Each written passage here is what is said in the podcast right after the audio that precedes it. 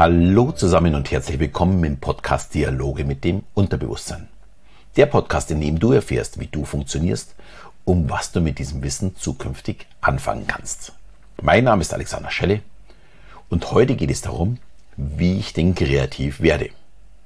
Genau genommen geht es ja in der ganzen Serie darum, wie ich kreativ werde. Aber heute möchte ich nochmal einen anderen Blick wagen, bevor wir zu den verschiedenen Kreativtechniken kommen.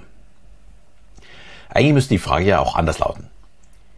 Wie bin ich denn eigentlich unkreativ geworden? Als Kind sind wir sehr, sehr neugierig, offen für Neues, wir lernen die Welt kennen, sind mega kreativ. Und der Grund für die Entwicklung in die falsche Richtung ist eigentlich sehr leicht erklärt. Zum Zeitpunkt der Geburt sind nur überlebensnotwendige Netzwerke und angeborene Reflexe ausgebildet. Alle weiteren Erfahrungen müssen im Verlaufe des Lebens erst erlernt und im Gehirn abgespeichert werden. Die Motivation, ständig Neues zu erlernen die Freude an Entdeckung ist also angeboren.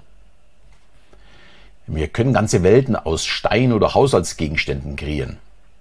Unsere Stofftiere konnten sprechen, Autos konnten problemlos fliegen. Denn unser Gehirn ist von Geburt an programmiert, Informationen neuronal zu speichern und sie dann zu assoziieren und neu zu kombinieren. Und Kinder verfügen schon in ihren ersten Lebensjahren ja, über ein bedeutendes Maß an Fantasie und Kreativität. Sie verbinden in ihren Köpfen Dinge miteinander, die sie eben noch nicht kennen und haben dabei die Chance, auf völlig neue Lösungen zu stoßen. Die Fähigkeit, Verbindungen ja, zwischen scheinbar auch zusammenhängenden Dingen, auch divergentes Denken genannt, herzustellen, ist ein ganz wichtiger Teil des kreativen Denkens. Mit der Einstellung wird das menschliche Gehirn jahrelang mit Zahlen, Daten und Fakten gefüllt. Durch strikte Bewertungsschemen geht allmählich der natürliche Drang zu spielen und zu experimentieren verloren. In der Schule sagt man ihnen, es gäbe nur eine Antwort. Und Schulkinder beginnen dann die Welt zu katalogisieren und verlieren ihren Mut, ihre Offenheit und Neugier und somit die Fähigkeit, sich auf Neues einzulassen. Die Dinge in ihrer Umgebung haben dann jeweils eine eindeutig definierte Funktion. Ich bin vermutlich so ein Kindskopf geblieben, da ich im Unterricht eher geträumt als wie aufgepasst habe. Ja, und über diesen Verlust der Kreativität hat George Land 1998 eine Studie veröffentlicht, die interessant, aber vor allem alarmierend ist. George Land führte in den 60er Jahren bei 1600 Kindern im Alter von 4 bis 5 Jahren einen Kreativitätstest durch. Dieser sollte die Fähigkeit prüfen, innovative Ideen für Problemstellungen zu entwickeln. Das Ergebnis? Dass 98 Prozent in die Kategorie der kreativen Genies fielen. Das hat ihn so beeindruckt, dass er sich dazu entschlossen hat, eine Langzeitstudie durchzuführen und den Test bei den Kindern fünf Jahre später zu wiederholen. Und die Studie zeigte, dass die Kreativität im Verlaufe der Lebensjahre rapide abnahm. Bei den Zehnjährigen erreichten 30 Prozent und bei den 25-Jährigen nur noch 12 Prozent den Status eines kreativen Genies. Ist das nicht unglaublich traurig? Bei den Fünfjährigen sind es 98 Prozent und 20 Jahre später sind es nur noch 12 Prozent. Aber ich sage gleich mal, es kommt noch schlimmer. Zum Schluss testete Churchland über eine Million Erwachsene im durchschnittlichen Alter von 31 Jahren. Und dabei wurde ersichtlich, dass nur noch 2% ihr kreatives Potenzial tatsächlich nutzen. Ja, Kinder verfügen über ein ausgeprägtes Vorstellungsvermögen, gehen spielerisch an die gestellten Aufgaben heran. Erwachsene bearbeiten die Aufgaben hingegen sehr, sehr sachlich, logisch und analytisch. Und der Verlust der Kreativität wird nicht nur durch die Schulausbildung, sondern auch durch ja, moderne Lebensformen und den Einsatz neuer digitaler Techniken verstärkt. Wahrscheinlich schaut diese Studie heute noch viel schlimmer aus. Und die moderne Arbeitswelt ist zunehmend auf Multitasking oder Task-Switching, das heißt das schnelle Wechseln von Aufgaben ausgelegt, die es eben erschweren, Zeit für die Kreativität zu finden. Mir fällt das ja selbst auf mit dem, was ich alles tue, dass ich mir für Kreativität auch immer wieder mal ja, eine Zeit blocken muss.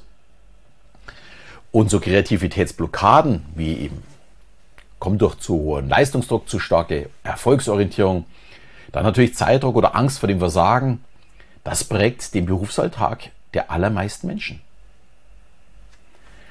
Und die Studie von George Land widerlegt die Ansicht vieler Menschen, die denken, sie seien nicht kreativ.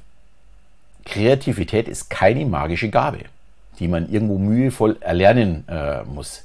Denn jeder hat das Potenzial dazu, auf seine eigene Art und Weise kreativ zu sein. Die Herausforderung ist es, die Sensibilität, die Neugier, die Spontanität und somit die Kreativität im Erwachsenenalter nicht zu verlieren. Und durch regelmäßiges Üben muss man der Kreativität Möglichkeiten geben, sich zu entfalten. Picasso sagte dazu mal, als Kind ist jeder ein Künstler. Die Herausforderung ist es, als Erwachsener einer zu bleiben. Ist das nicht wunderschön?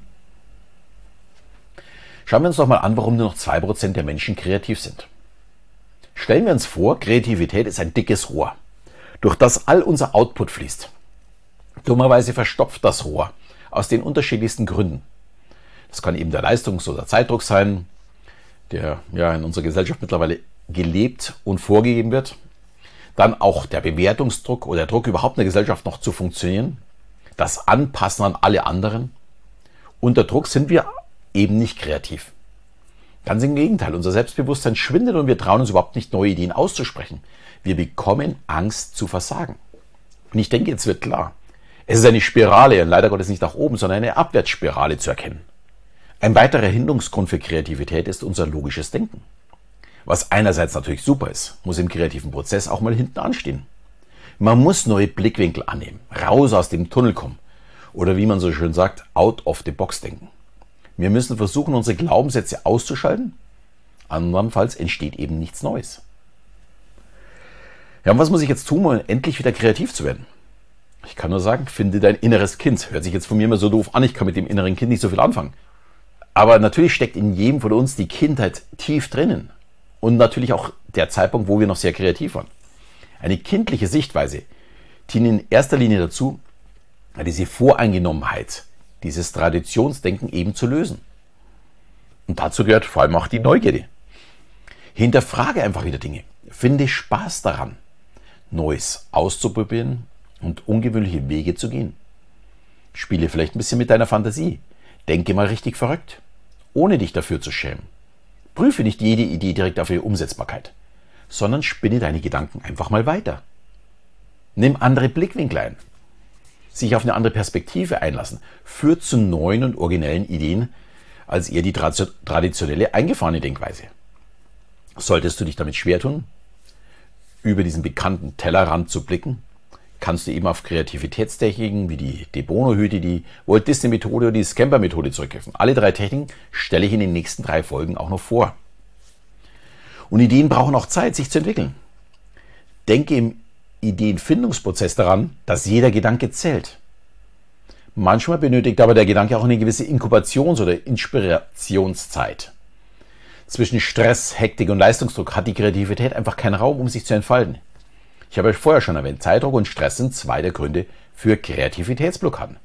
Ein angenehmes Arbeitsumfeld wirkt kreativitätsfördernd. Schaffe dir eine Umgebung, in der du deine Kreativität am besten ausleben kannst. Das kann ein aufgeräumtes Arbeitszimmer, ein chaotisches Atelier oder der Garten sein. Oder besonders ein Spaziergang im Freien. Und ja, bewusste Pausen während der Arbeit können eben wirklich bewundert werden. Das war auch schon Thema in der letzten Folge mit den vier Ps. Ich habe übrigens gleich mehrere kreative Ecken, äh, um einfach meinen persönlichen Blickwinkel verändern zu können. Wenn ich nicht weiterkomme, verändere ich einfach meinen Platz.